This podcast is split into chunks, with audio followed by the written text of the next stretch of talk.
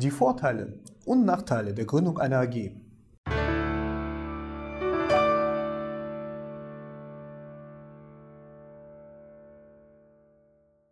Schönen guten Tag, meine Damen und Herren, und herzlich willkommen beim Videokanal der Kraus-Kendler Rubinski Anwaltskanzlei. Ich bin André Kraus, ich bin Rechtsanwalt und ich bin mit meiner Kanzlei spezialisiert auf Unternehmensrechtsfragen. Und in diesem Video geht es um die Vorteile und die Nachteile der Gründung einer Aktiengesellschaft. Zunächst mal zu den Vorteilen. Der erste Hauptvorteil der Gründung einer AG ist ihre private Enthaftung. Denn durch die Gründung einer AG, und die ist übrigens auch alleine möglich, haften Sie als Gesellschafter nicht für die ganz normal bei dem Betrieb einer AG begründeten Verbindlichkeiten.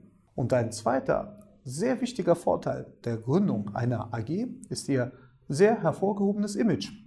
Und zwar wird durch die Gründung einer AG gleichzeitig die Gründung eines größeren Unternehmens suggeriert.